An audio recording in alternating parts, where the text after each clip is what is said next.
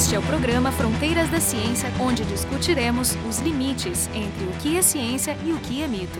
Os buracos negros, eles são uma espécie de areia movediça espaço-temporal, né? uma armadilha que nem a luz tem velocidade suficiente para escapar. É essa característica que nos impede de acessar o interior do buraco negro e que também faz com que eles sejam cercados de mistério e ao mesmo tempo, coisa bem curiosa, eles são um dos poucos objetos astronômicos que receberam um nome bem descritivo antes da descoberta, né? Porque normalmente é o contrário, a gente primeiro descobre os objetos, entende o que eles fazem e aí nomeia. Então, para nos atualizar sobre esses objetos misteriosos, a nossa convidada hoje é a Roberta Duarte, que é doutoranda em astrofísica na USP. Aqui da equipe do Fonte da Ciência, eu, Jefferson Arenzon, do Departamento de Física, e o Jorge Kilfeld, do Departamento de Biofísica, os dois da URGS. Então, Roberta, vamos primeiro fazer um, um apanhado sobre buracos negros e depois a gente entra um pouco no teu trabalho. Os buracos negros, aqueles mais conhecidos, são os estelares, né, quando colapsa uma, uma estrela, e os, os supermassivos esses que acontecem nos núcleos galácticos. Mas tem outros, né? Os intermediários, os primordiais, os que eu conheço pelo menos. Então, eu queria que tu começasse dando uma rápida definição, o que, que são os, os buracos negros, e que tu explicasse a diferença entre esses diferentes tipos, né? E principalmente esses que são menos conhecidos. Bom, a primeira coisa que a gente imagina quando fala de buracos negros é aqueles objetos que saem engolindo tudo que vê pela frente e é praticamente um ralo. Mas essa ideia, ela é bem errada sobre buracos negros, porque eles não são ralos, né? Eles não são um buraco no meio do nada, apesar do nome ser buraco negro.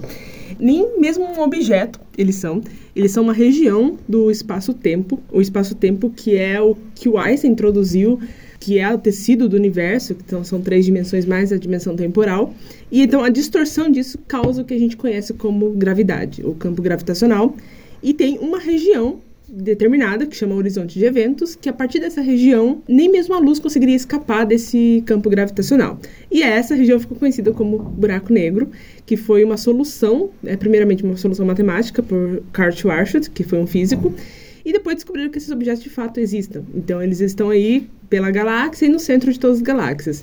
E a gente consegue diferenciar eles conforme a massa, porque a massa, como o Schwarzschild descobriu, ela é diretamente proporcional ao tamanho do, desses horizontes de eventos, ou seja, essa região que nem mesmo a luz escapa. Então, a gente tem algumas classificações em relação à massa.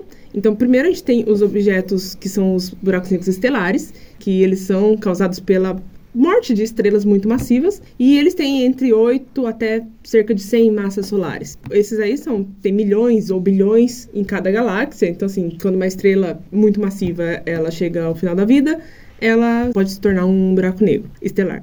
E aí, depois a gente tem os buracos negros supermassivos, que eles têm mais de 10 mil massas solares e eles estão no centro de galáxias. Inclusive, a gente já tem duas fotos desses objetos. Um deles é o Sagitários A estrela no centro da Via Láctea, e tem o M87 estrela, que é no centro da galáxia M87, uma galáxia elíptica.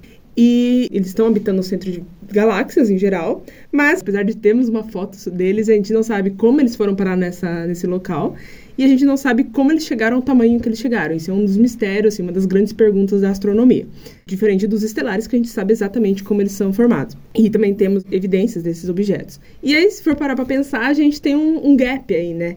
Eu falei de entre 8 até 100 massas solares, depois eu falei de mais de 10 mil massas solares. E esses que têm entre 100 e 10 mil massas solares, esses seriam os buracos negros intermediários, e eles eram objetos que até então a gente não tinha encontrado eles, apesar de a gente esperasse que eles existissem, porque se existem os menores, existem os grandes, teria que existir uns que estão no meio do caminho.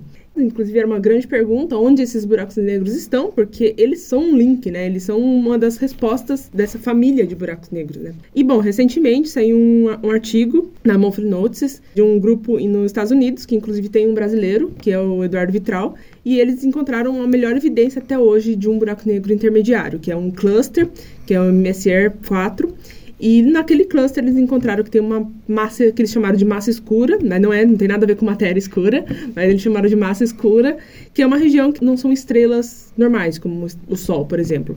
E eles chegaram à conclusão que há uma grande possibilidade dali ser um buraco negro intermediário de 800 massas solares. Isso cai perfeitamente dentro do intervalo de buracos negros intermediários. E se for confirmado, é a primeira vez que a gente observa um desses objetos e começa a tentar entender um pouco melhor sobre eles. Isso é um aglomerado globular, né? É um aglomerado globular. É, é para ser uma coisa intermediária entre uma galáxia Eu... e isolados mesmo. É Sim. um lugar bem interessante para isso. Que tipo de evidência eles encontraram? Foi lentes gravitacionais, algo assim? Eles estavam medindo a massa daquele aglomerado e a, a gente sabe que a massa e a luminosidade elas têm relação. Batendo a, entre a massa e a luminosidade, eles viram que ali no centro faltava é, radiação, né? E aí podia ser, por exemplo, anãs brancas, que emitem muito pouca radiação, ou estrelas de nêutrons, que emitem também muito pouca radiação. Mas o problema é que, como é uma região muito concentrada, ter tantos objetos para chegar a 800 massas solares tinha que ter muitos objetos ali e eles teriam que estar num equilíbrio perfeito, coisa que não é muito comum em aglomerados. Analisando isso e analisando as estrelas ao redor daquela região, eles chegaram à conclusão que ali ou é um buraco negro intermediário, 800 massas solares, ou é um grupo de anãs brancas, estrelas de nêutrons ou buracos negros menores que está em, em um estado assim perfeito de equilíbrio. E isso, assim, por ser muito raro, é quase impossível isso de acontecer no universo, é muito possível que seja um buraco negro intermediário. Sim, porque com três corpos já é um sistema de... super instável, né? Imagina... É? Ele, eles também não têm alguma medição de movimento que poderia também ajudar a inferir que massa está ali por trás? Sim, eles têm. Porque eles encontraram isso usando dados do Hubble, mas aí eles usaram dados do Gaia, porque o Gaia é um, é um telescópio que ele analisa o céu e ele consegue calcular a posição e velocidade de estrelas. E encontraram uma estrela que ela está orbitando essa região. E aí essa estrela, ela realmente tem uma, um efeito que é tipo um, um ricochete, que é um efeito esperado ao, ao, ao, redor de buracos negros, né? Então, assim, isso já é uma, outra evidência que ali pode ser um buraco negro. Que essa e ajuda tá... a excluir a questão da matéria escura também. Isso, né? que, que, apareceria nesse Sim. outro estudo. Né? Quando tu definiu os, os supermassivos, tu falou de 10 mil a quantas massas solares? Pode ser bilhões de massas Pois é, eu queria perguntar se não tinha uma categoria acima dos supermassivos, mas que não fosse associado a, a, uma galáxia. Imagina, bom, se a gente tem uma estrela, depois a gente tem uma galáxia, uhum. né? Se a gente vai para a próxima estrutura, um, um super aglomerado, né, que tivesse um buraco negro absurdo. Assim. Então, na física a gente consegue encontrar um limite onde o buraco negro ele não consegue crescer mais porque a acreção dele começa a ser tão intensa que né, a radiação da, do disco barra essa acreção. Então ele chega a um limite que seria por volta de 60 bilhões de massas solares.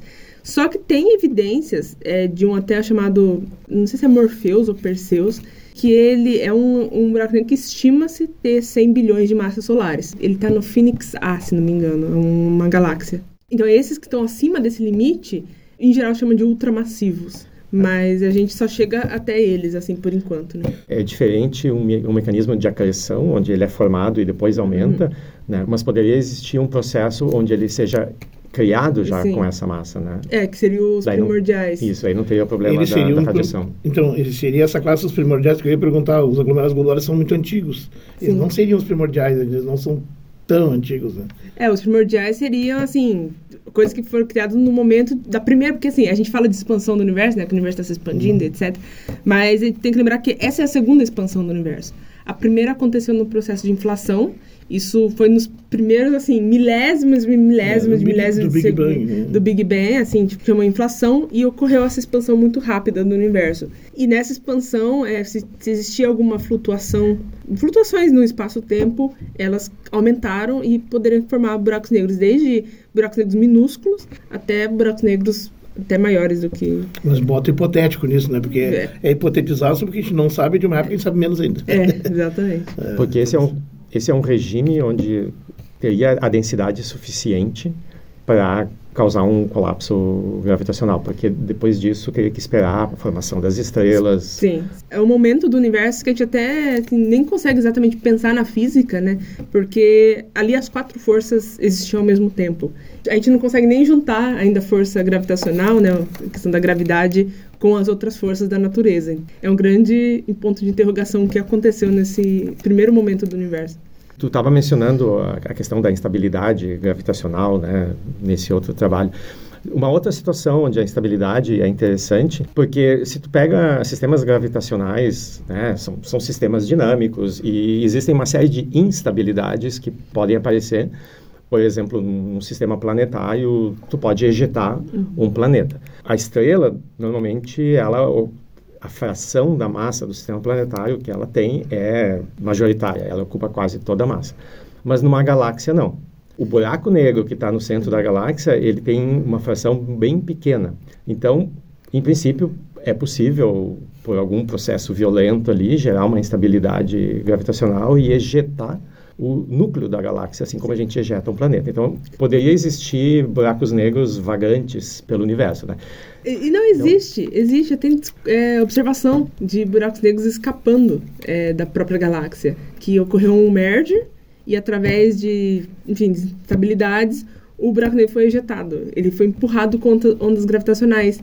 E é até curioso, você vê a, a imagem da galáxia, né? Você vê um traço, você vê um, realmente um risco, assim, na galáxia... Nossa com ele saindo, porque o que acontece é, ele vai, ele tá indo embora e conforme ele tá indo, ele tá cretando e ele tá brilhando. Então você vê um, um brilho indo. E ao mesmo tempo, o que acontece? Quando ele vai passando, as estrelas, elas se afastam, porque, de novo, a gente pensa num ralo, né? Mas acontece que ele cria esse efeito de empurrar também a, a interação, né? Só que quando ele vai embora, as estrelas voltam. E nessa volta que, eles, que elas criam, forma mais estrelas, porque tem mais gás. Então, você vê um rastro de estrelas se formando conforme o buraco negro está andando. Isso do que a gente já observou, né? Porque provavelmente já deve ter buracos negros que saíram e tá realmente vagando. Sim, pode chegar um a qualquer momento. É. Então, a, além dessa, dessas classificações do, do, dos vários tipos, tem uma série de fenômenos interessantes que acontecem no entorno do, do, do buraco negro. Né? Tu mencionou a, a acreção, então existe esse mar de, de material interagente que se assemelha muito a um, a um fluido. Né? Uhum. Então, eu sei que parte do, do, do teu trabalho é justamente aplicar dinâmica de fluidos nessa região e tem fenômenos que normalmente a gente associa a nossa vida cotidiana, né? Como, uhum. como turbulência, né? É, eu nunca tinha parado para pensar que essas coisas acontecessem no meio do, do espaço, né? Então, explica para nós um pouco o, o, que, que acontece na volta do, do buraco negro para poder ser então, tratado como um líquido. Então, a gente pensa, né, que buracos negros são ralos, mas eu, eu, até brinco que eles são objetos que eles são muito chatos de comer. Eles são bem, assim, é, seletivos com o que eles comem. Porque esse processo é muito complicado é, precisa de uma estrela, ou gás, ou planeta, assim, qualquer coisa, galáxia, é, chegar próxima de, dessa região de campo gravitacional e ficar presa. Só que a gente pensa, ficar presa é uma coisa ok. Por exemplo, a Terra está presa ao Sol e nem por isso a gente está indo em direção ao Sol. Da mesma forma que tem estrelas orbitando o buraco negro. E elas ficaram presas ali e estão orbitando. E isso aconteceria com tudo. Elas iam chegar no momento e ia ficar orbitando ali indefinidamente e pronto. Só que nós vimos que eles não, eles se alimentam. E a gente sabe que é um processo que começa um certo transporte de momento angular, porque a gente aprende desde a escola que o momento angular ele é conservado, então precisa de transporte de momento angular. Aí um, uns físicos na década de 70, eles chegaram à conclusão que viscosidade pode é, transportar é momento angular. Então, acaba transportando das partes mais internas para as partes mais externas. Então, o que acontece é, a parte interna começa a cair em direção ao objeto central, que pode ser um buraco negro, pode ser uma estrela, etc., e a parte externa acaba ganhando momento angular e, e se afastando. Então, isso acontece, ele forma um disco, e é um disco de fluido. É um disco de plasma, assim, fluido magnetizado, praticamente. É, depois teve outro artigo que falou que, na verdade, é campos magnéticos eles fazem esse papel de transportar momento angular, porque só a viscosidade ela não é o suficiente para esse efeito acontecer. Então a gente adiciona campos magnéticos na dinâmica de fluidos, então é um fluido magnetizado mesmo, e para entender é realmente assim simular as equações de dinâmica de fluidos, né, via Stokes, etc, com as equações de Maxwell junto. Então são as duas coisas é, que o computador vai simulando numericamente. Claro que quando a gente adiciona um buraco negro, eles são objetos que a física newtoniana não consegue explicar eles. A física newtoniana só consegue explicar buraco negro a partir de uma distância um pouco assim, no disco de acreção ainda, mas um pouco mais distante. Agora, se você quer ver o que está acontecendo exatamente na borda dele, a gente precisa adicionar a relatividade geral de Einstein E aí a gente adiciona, além das equações de Maxwell, dinâmica de fluidos, mais relatividade geral, que vira uma simulação GR-MHD. É o mais realista é, possível. Tem hoje em dia tem a outra que é GR-RMHD, que além disso adiciona questão de radiação, luminosidades, etc. Uma coisa que também ouvi falar é que, não sei se um ou dois candidatos, planetas orbitando buracos negros. O que, se imaginar que é um planeta que estava com ele ainda era uma estrela e ela virou supernova, não deve ser um lugar muito legal para morar, mas estaria ainda orbitando por algum motivo e tal.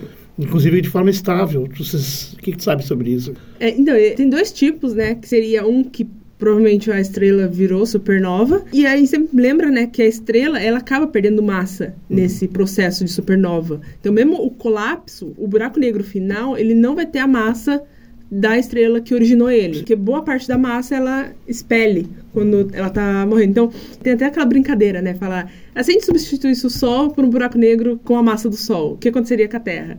E até muita gente logo pensa, ah, a Terra seria engolida, né? Hum. E na verdade não, na verdade a Terra continuaria orbitando, porque o que conta é a, a interação gravitacional entre a massa, né? A massa que define. Só que orbitaria no escuro. é, orbitaria no escuro. A única coisa que a gente ia perceber é que o Sol ia sumir e a Terra eventualmente ia congelar, né? Mas nesse caso de um planeta que está orbitando, o que provavelmente aconteceria é que ele, a órbita dele começaria a se expandir um pouco mais, porque a interação gravitacional ia ficar um pouco mais fraca. Então ia se afastar um pouco mais, mas ele ia continuar orbitando normalmente. E aí tem outra questão que seriam planetas orbitando supermassivos, é, buracos negros que estão no centro das galáxias. E aí eles são chamados de planetas, e a gente até vê um deles no filme Interestelar. Ah, que é um planeta orbitando um buraco negro supermassivo, que é o Garganta. Essas simulações, pela complexidade da, dos ingredientes que tem que colocar, elas devem envolver um número bem pequeno de, de partículas, né? Então deve ser bem complicado de extrapolar o limite que tu necessita para poder representar. Por isso eu queria fazer o gancho com a segunda parte, porque um dos focos do, do teu trabalho é, é justamente encontrar uma alternativa uhum. a essas simulações, né? Então, a gente entra agora na parte de, de inteligência artificial, tu usa aprendizado de máquina, né, machine, uhum. machine learning. E aprendizado de máquina significa que tem uma rede neural que tu ensina e ela aprende e faz o que tu quer, uhum. como a gente mais ou menos funciona. Nesse contexto, né, já que tu está estudando essa dinâmica de fluidos complicada, o, que que tu faz? Né? O, que uhum. que tu mostra para a tua rede neural? Né? Bom, talvez antes seja bom tu pudesse explicar um pouco melhor o, quais são as técnicas de inteligência artificial que, Sim. que, que tu e, usa. E por que que usa, né? Eu acho que vamos começar até por que que usa, é. acho que aí já, já engancha. Bom, essas simulações elas realmente são muito complicadas e elas são muito complexas. E existem dois problemas principais com essas simulações. Uma é o custo computacional, então precisa de computador muito potente para rodar elas. E a outra é o custo temporal, é, demora muito vamos supor uma simulação realista com toda a física necessária, demora um mês rodando dia e noite, ou mais de um mês, pode demorar mais de um mês. Conta o, o, detalhe que a gente nunca sabe as condições iniciais que deram início a um processo ali. Por exemplo, a gente observa o buraco negro da foto, a gente não sabe quais foram exatamente as condições iniciais daquilo, né? A gente precisa testar várias condições iniciais. Se você considerar 12, que é um mês rodando cada uma, dá um ano rodando dia e noite sem parar. E é, é. numa máquina ou em várias máquinas? Em caso, é, seria GPU. Monopolizando o cluster. Monopolizando o cluster. Ah, o custo é elevadíssimo, né? É, o custo é elevadíssimo. É, eu sei que uma, uma simulação simples de tratamento, assim, puramente hidrodinâmico, sem relatividade geral, sem campos magnéticos, demora sete dias, rodando em 400 CPU cores. Então, assim, é muito tempo. É, assim, tá realmente chegando a um ponto que tá barrando a, o avanço da, dessa área. Porque, como a gente entende buracos negros? A gente não consegue criar um buraco negro dentro de um laboratório. Então, a gente precisa simular, né? Porque, pensa, a primeira foto que a gente conseguiu observar foi em 2019. É muito recente. A gente precisa de uma técnica nova. Aí tem pessoas, por exemplo, nos Estados Unidos, que estão usando é, otimização em GPU. Então, eles já estão transformando os códigos em CUDA para acelerar em GPU. Mas a gente também pode ir para uma outra vertente, que é a inteligência artificial. Como que uma inteligência artificial aprende? Agora pergunta como ela aprende. A gente dá exemplos. Se a gente quer, por exemplo, que um modelo consiga diferenciar cachorro de gato. A gente dá várias imagens de gato e fala, olha, isso aqui é um gato, isso aqui é um cachorro, alimenta isso para o algoritmo, o algoritmo vai ficar fazendo um, um looping ali e vai aprender a tentar diferenciar. Ele, ele vai fitar uma função, é basicamente isso, é fitar uma função que, com milhões e milhões de parâmetros, ou bilhões de parâmetros. E no meu caso, é, a ideia é essa: seria pegar essas simulações que já estão prontas e aí a gente alimenta para o algoritmo. E assim, a gente dá, sei lá, cinco passos, dez passos, enfim, quantos passos conseguia a máquina conseguia eh, se alimentar. Aí ela vai conseguir fitar uma função que consiga sempre prever os próximos passos que você pede para ela. Então, isso é muito mais rápido. A pior parte é treinar. Treinar demora muito. Mas, assim, tá treinada, você disponibiliza ela já treinada, e aí em segundos você tem algo que demoraria dias rodando em uma GPU, enfim, com código normal. Ela tomou um atalho na busca do padrão. Ela tomou um atalho. Tem até uma área da inteligência artificial que analisa essa função que ela encontra, né? né? Se ela tá conseguindo aprender alguma coisa, ela, ela tá vendo, né? Então tem gente que até foca nesse estudo, mas aí, enfim, eu e meu orientador o Rodrigo Neyman, a gente estava conversando e a gente falou, por que não testar a inteligência artificial para esses problemas, né, para acelerar esse processo? E porque na época, assim, a inteligência artificial estava tendo vários cases de sucesso em diferentes áreas, na computação, na economia, na saúde, na própria astrofísica mesmo. E aí, por que não é, usar inteligência artificial? E desde então a gente está focando nesse, nesse trabalho. Primeiro a gente começou com hidrodinâmica, então um tratamento simples, considerando um buraco negro e ao redor era só hidrodinâmica mesmo. E a gente treinou, conseguiu fazer isso. Essa foi a primeira simulação de um buraco negro feito por uma inteligência artificial. Foi um artigo que a gente publicou ano passado. E aí agora a gente está avançando um pouco mais nisso, que é como eu falei, gente, é o mundo realista tem campos magnéticos e tem relatividade geral. Então a gente precisa adicionar essa física também dentro desses modelos. Por que, que a gente usou esse, esse HD né, no mestrado? Né? Até muito bem, ah, porque é o mais simples. Parte porque é mais simples, a gente sempre começa do mais simples para ir uhum. até o mais complicado. Mas o segundo motivo foi porque era a maior simulação que tinha na época. E esses algoritmos, eles precisam de muitos dados para aprender. Então, se você tem pouco dado, ele não consegue aprender direito. Então, é, você precisa de muitos dados. Então, assim, essa era a maior simulação que a gente conseguia.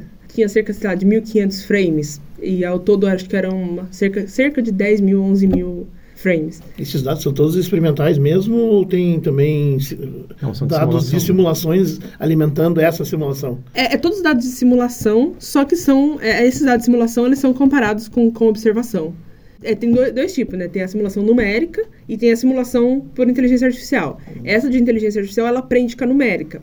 Mas a numérica, ela é baseada em observação. Que é conhecida. Que é o que é conhecido. Então, sempre compara que a, o computador simula com o que é observado. Até mesmo a, a própria foto do buraco negro, é, para extrair alguma física dali, precisa das simulações, comparar a simulação com a, a, foto, né, que são os dados reais. E até então, assim, é, a simulação bateu. Acho que essa foi uma das grandes, assim, vitórias é, do grupo do EHT. Ah, foi justamente é, que a foto bateu exatamente com o que, que eles simularam.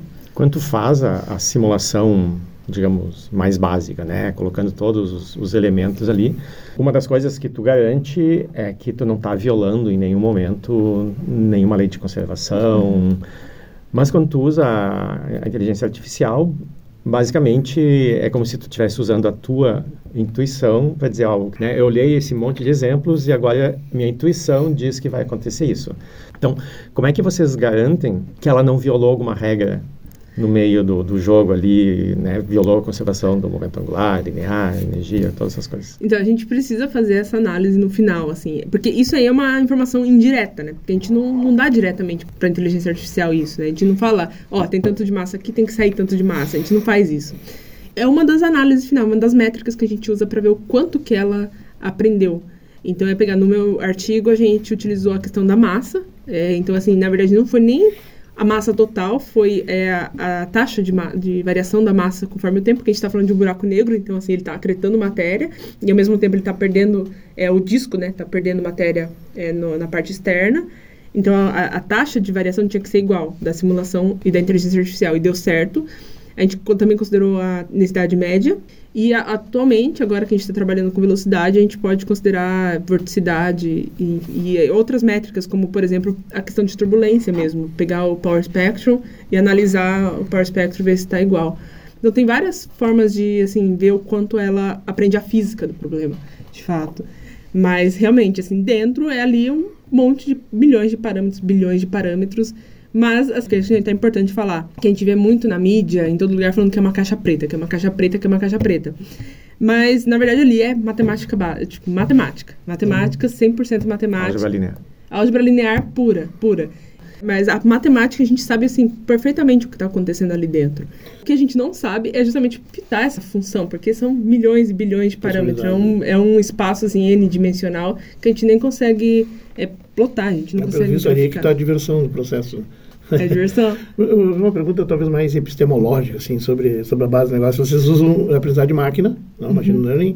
Tu falou uma, eh, aquela tentativa de tentar compreender o, o que, que ele está buscando, tu mencionou agora há pouco tentar entender o que, que, que, que tipo de coisa ele aprendeu a fazer. Uhum. Isso é extrair as regras e uhum. descrever. É isso? Sim, é, é, justamente pegar o que ele aprendeu, né? Que são, a gente chama de pesos. Então, uhum. basicamente, quando a gente fala de aprendizado, é aprender pesos. Então, é pegar esses pesos e realmente assim, tentar entender o que está acontecendo ali. Uhum. É, tanto que uma das artes dessa área foi o próprio chat GPT, né? Que todo uhum. mundo está usando ultimamente.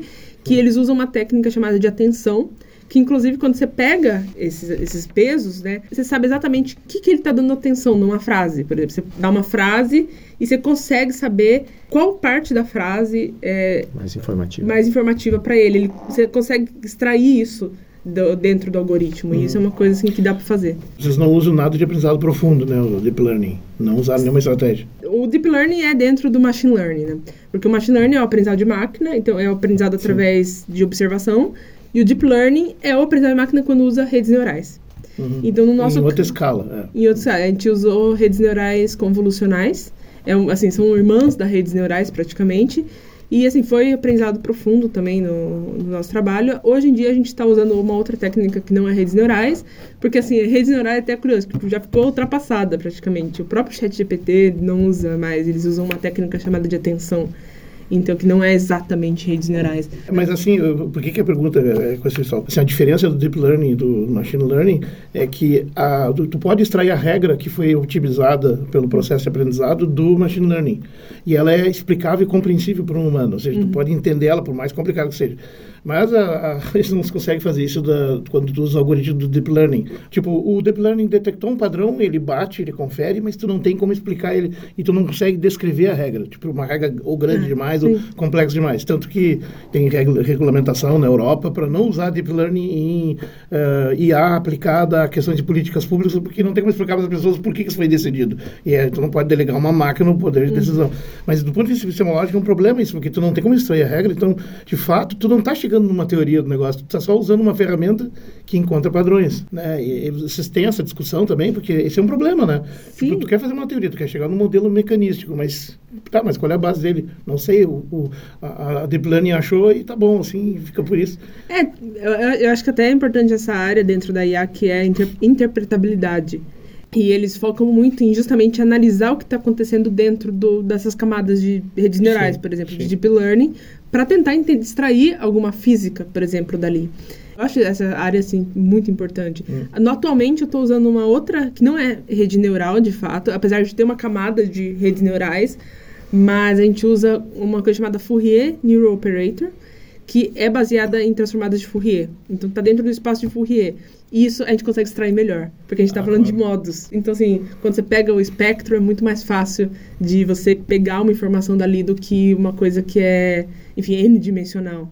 E eles, até o artigo que eles introduzem essa Fourier, é, eles argumentam isso, né? Porque eles falam que é muito mais prático de usar. E é assim, quando a gente fala de física, quase tudo é transformada de Fourier. Então, não tem nem como escapar de transformada de Fourier. É. Essas técnicas, né, vocês estão aplicando com um sistema talvez mais complicado que, que possa ter, né, já que junta uma série de, de ingredientes. O problema só da turbulência, que é um problema complicado em, em física, vocês não poderiam usar as mesmas técnicas para estudar turbulência simples, não, sem ter que se preocupar com com efeitos eletromagnéticos, efeitos relativísticos, não, se usa essas mesmas técnicas, porque poderia se pensar que é uma espécie de calibração do método, né? Pegar um sistema complicado, mas ainda não tão complicado. Reduzida. É basicamente isso que a gente fez. Uma coisa que é curiosa até, isso assim, porque os cientistas da computação eles estão muito avançados nas, nas técnicas de inteligência artificial, muito avançados, anos luz na, na nossa frente. Só que existe um problema, e isso até uma das cientistas da computação, que é a Ferial, que ela é da DeepMind, que é uma das maiores empresas de inteligência artificial do mundo, é, que hoje em dia é da Google, né? A Google juntou de novo.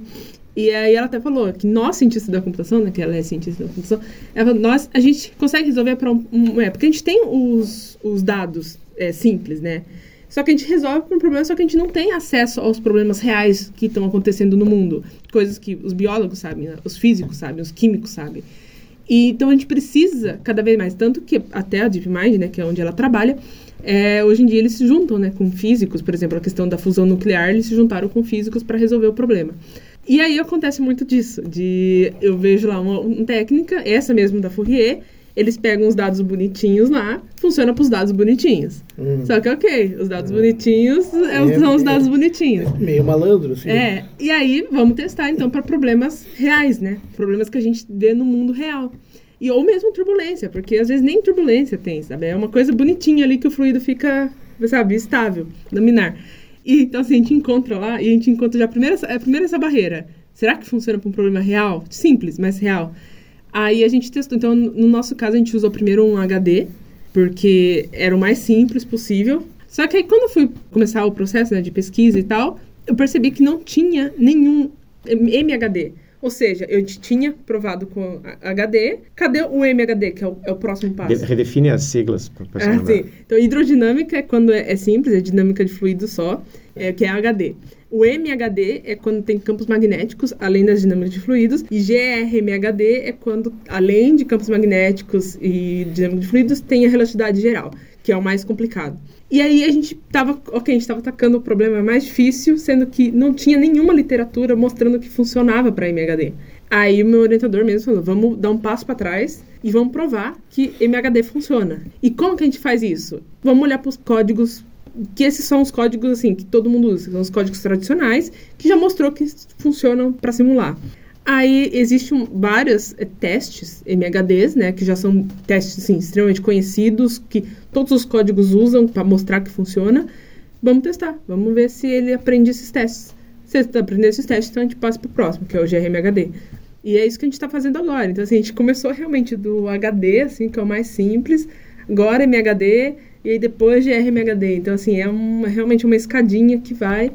E é até curioso, porque assim, a gente não vê isso acontecendo, né? Porque, igual é o que eu falei, os cientistas da computação estão muito avançados na técnica, aí tem os dados bonitinhos. Agora é pegar essas técnicas é, e. Na real, é outra, outra, outra, outra, é outro ritmo, né? Outro ritmo, E como é que tu acha que a utilização dessas técnicas vai impactar além da, da astrofísica, né, outras áreas da física em geral, ou da ciência em geral.